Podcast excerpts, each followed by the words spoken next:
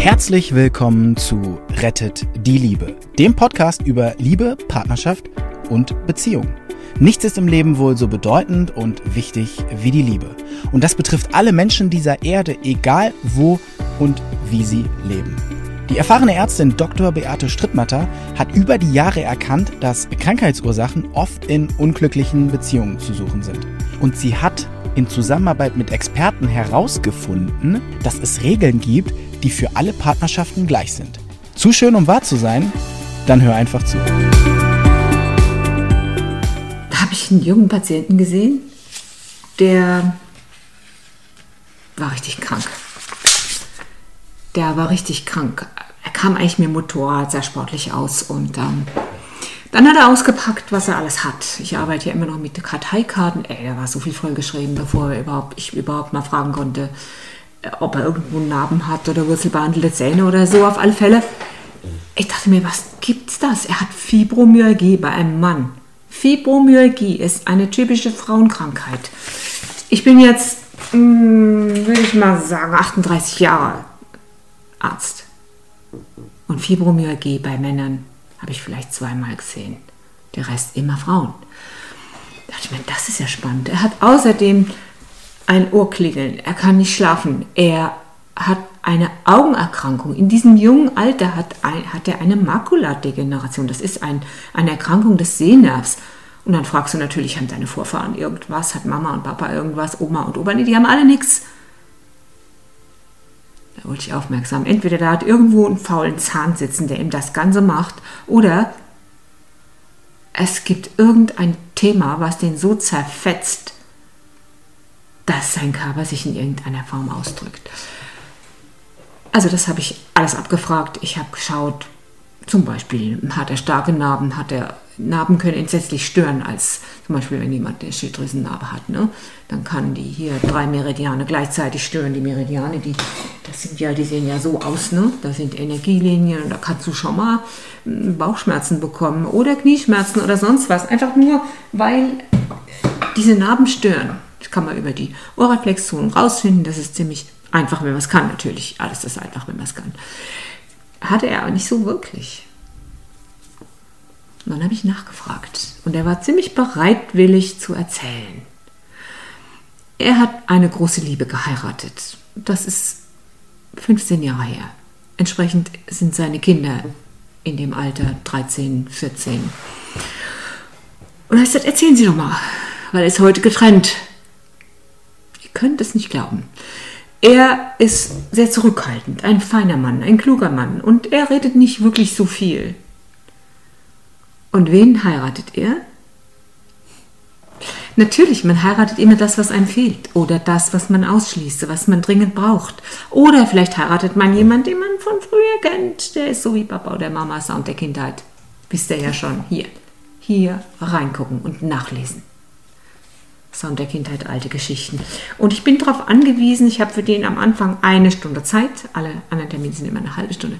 Ich bin darauf angewiesen, die, die Informationen schnell zu erfassen, weil mein Anspruch ist, direkt nach der ersten Sitzung soll für den nachhaltig was passieren. Wie erfasst man das schnell? Ich habe ihn erstmal erzählen lassen, wie das zu Hause ablief. Also wie er ist, habe ich ja gesehen, ruhig, zurückhaltend, eher nicht redend. Was meint der, wen hat er geheiratet? Wie ist die Frau? Ja, ja, richtig. Sie ist bunt, sie ist laut, sie ist lebhaft, sie ist. Äh, ist sie ordentlich? Nein, eher nicht. Ist sie strukturiert? Äh, eher auch nicht. Kann sie gut mit der Zeit umgehen? Eher auch nicht. Das waren Sachen, die ihm fürchterlich auf die Nerven gegangen sind. Er hat gesagt, ich komme von der Schicht nach Hause und wir wollen in unseren, äh, ich glaube, Bogenschießverein wollen wir gehen. Und sie erinnert mich, äh, Viertelstunde haben wir noch Zeit und dann müssen wir jetzt los und dann los auf. Und ich hatte noch nicht mehr Zeit. Irgendwie, weiß ich was. Sie überfällt ihn auch ständig mit neuen, eigentlich interessanten Dingen. Und da ist er schon lange genervt. Was aber jetzt wirklich dazu kam, war die Tatsache, dass seine Kinder offenbar gegen ihn waren. Ja, seine beiden Kinder waren gegen ihn und haben gegen ihn agiert. Da dachte ich, jetzt muss ich doch mal hier schauen, was es mit ihm zu tun hat. Mann und Frau sind die beiden, die gemeinsam zusammenstehen. Das seht ihr hier auf dem Bild. Und idealerweise, es gibt einfach Ordnungen der Liebe. Ordnungen im familiären System. Man nennt das systemische Betrachtungsweise. Es gibt auch systemische Therapie, die schaut, wo die Ordnung gestört ist. Und das zeige ich euch hier gleich. Er stand da nicht mehr an seinem Platz. Er hatte den Platz etwas verlassen, weil seine Frau war immer wieder überbordend. Die war immer wieder so übergriffig. Die hat zum Beispiel, als er gesagt hat, die Kinder könnten doch jetzt auch mal aufräumen, hat die gesagt, die, das sind doch Kinder, äh, Entschuldigung, 13 und 15. Das sind doch Kinder, lass die doch, das müssen wir doch machen. Nicht nur, dass sie gesagt hat, das sind Kinder, die sollen nichts machen. Ich meine, hallo, natürlich machen Kinder was. Es gibt Länder in dieser Erde, da macht der Sechsjährige dem Vierjährigen den Brei. Da, so weit will ich jetzt nicht gehen, aber 13 und 15 und die machen nichts zu Hause. Das war das eine, aber das wirklich Kränkende war, sie hat ihren Mann vor den Kindern, sie hat ihn vor den Kindern blamiert. Und er hat wieder nichts gesagt. Also haben die Kinder erfasst, Papa ist schwach, Mama hat recht und sie standen in dieser Zeit bereits, weil dieser Platz leer war. Guck dir es an, hier ist ein leerer Platz. Da, wo er vorher stand, ist ein leerer Platz ein leerer Platz ist in der Natur, den gibt es gar nicht. Der wird immer aufgefüllt und zwar von dem Nächststehenden, der da ist. Wer sind die Nächststehenden, um diesen Platz neben seiner Frau auszufüllen, wo er sich ja ein bisschen separiert hat? Versteht man auch, ne? Hat sich ein bisschen zurückgezogen, will nicht nochmal gekränkt werden. Ah, die Kinder. Also gehen die Kinder auf diesen Platz und die sind dann auf der Ebene der Eltern. Das heißt, Mutter und Kinder bilden, stehen quasi auf der Paarebene und er steht nebendran. Kein Wunder, dass die Kinder sich Frechheiten erlauben, die sie sich sonst nie erlauben würden. Und er hat immer noch nichts gesagt. Und er hat gesagt, eines Tages kam ich nach Hause und ich wusste, ich kann nicht mehr. Ich sagte, haben Sie vorher denn nie was gesagt? Da sagte er, äh, nein, Na, nein. Ich habe gedacht, sie würde es merken. Merkt ihr was? Er hat so lange gewartet. Erst holt er sich die Frau, die er eigentlich dringend braucht, nicht wissend, dass ihm das bald gehörig auf die Nerven gehen wird. Warum geht uns genau das, was wir so dringend brauchen, uns später gehörig auf die Nerven? Vielleicht seid ihr ja betroffen, vielleicht kennt ihr jemand, der betroffen ist. Weil wir das, was wir brauchen, ja vorher weggesperrt haben. Das haben wir in den Keller gesperrt. Rüdiger Dahlke, den hatte ich mal getroffen auf einem Kongress in Salzburg, wo wir beide Redner waren, ausgerechnet hintereinander, genau zu diesem Thema Schatten.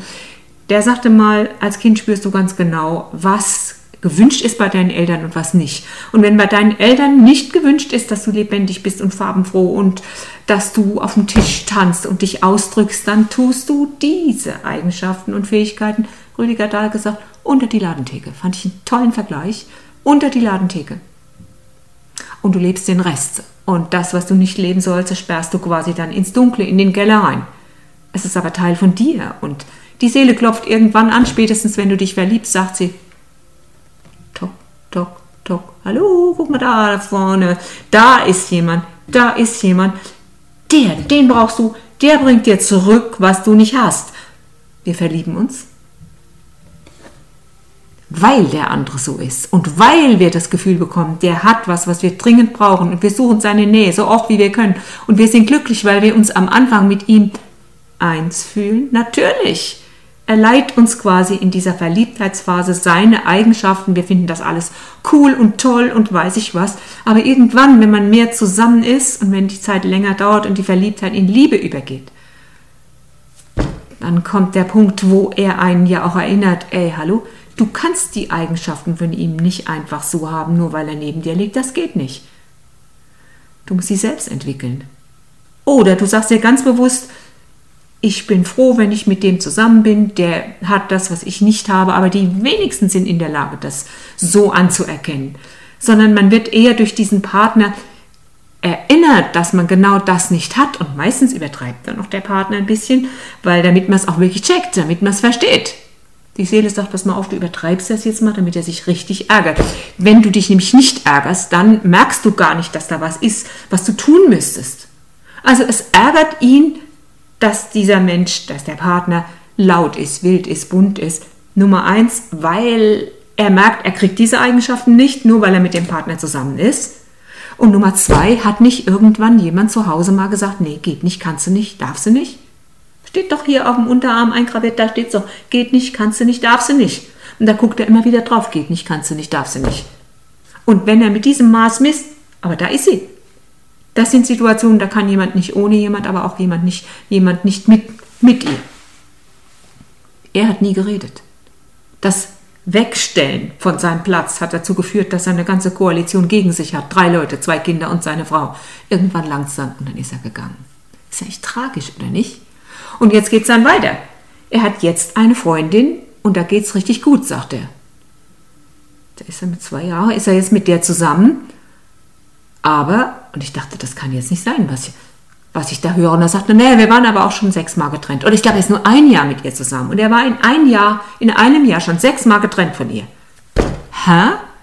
Und sag ich, warum wart ihr getrennt? Und äh, die Trennerei ist inzwischen Gewohnheit geworden. Sie streiten sich über irgendwas und er sagt, ich gehe. Sie sagt, ich gehe. Aber er ist der, der mehr sagt, ich gehe.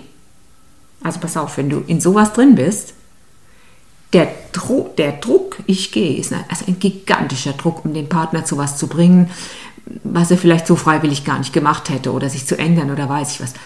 Mach das nicht zu oft. Das erzeugt, wenn du sowas machst, erzeugt das dem Partner einen so großen Stress. Irgendwann hält das nicht mehr aus und dann geht er. Also dann ist diese, wähle deine Waffen. Pass genau auf, mit was du arbeitest und hier in seinem Fall war die Lösung einfach. Ich habe ihn gefragt, ja, ich habe ihn nach Beispielen gefragt. Ja, sie war da und da und ich habe das und das. Haben Sie ihr gesagt, wie es Ihnen geht?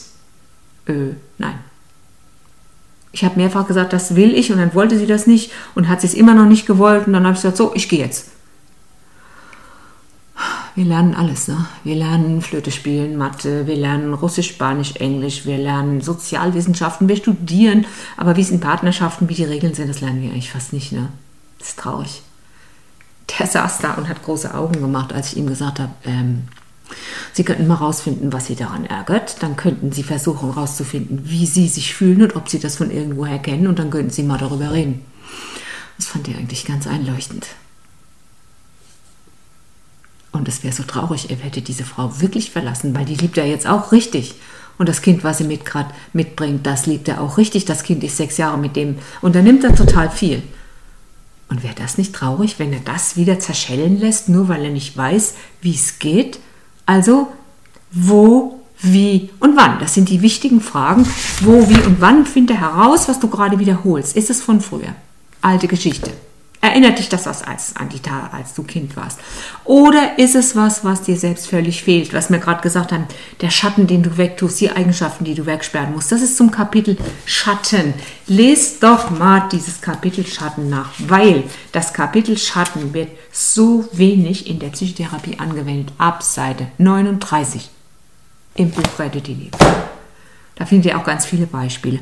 Oder ist es ärgerst, ärgerst, ärgerst du dich, weil du, ähm, weil dir das, was sie hat, früher gefährlich erschien. Das ist auch was, wofür du ausge, wofür du in Sachen auch aussperrst. Vielleicht hast du in der Schule mitbekommen, okay, wenn du so oder so bist, dann mobben wir dich. Oder der Lehrer sagt, nö, das will ich so nicht. Also was machst du? Du packst die Eigenschaften ein.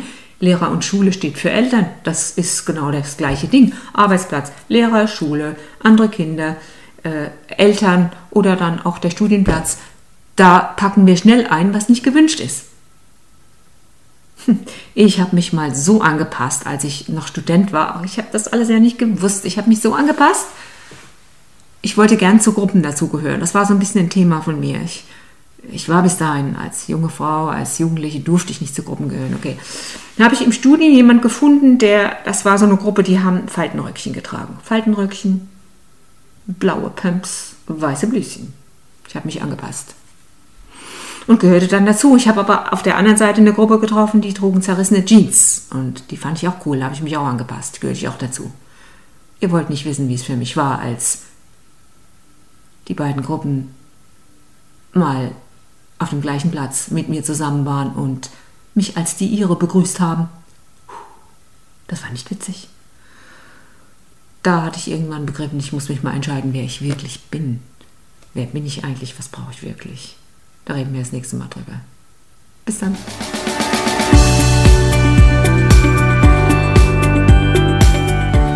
Und? Wie war es? Wenn es euch gefallen hat, dann abonniert gerne den Podcast. Beate Strittmatter hat auch ein Buch geschrieben, Rettet die Liebe. Dann habt ihr die Gesetze immer zur Hand. Der Link ist in den Show Notes.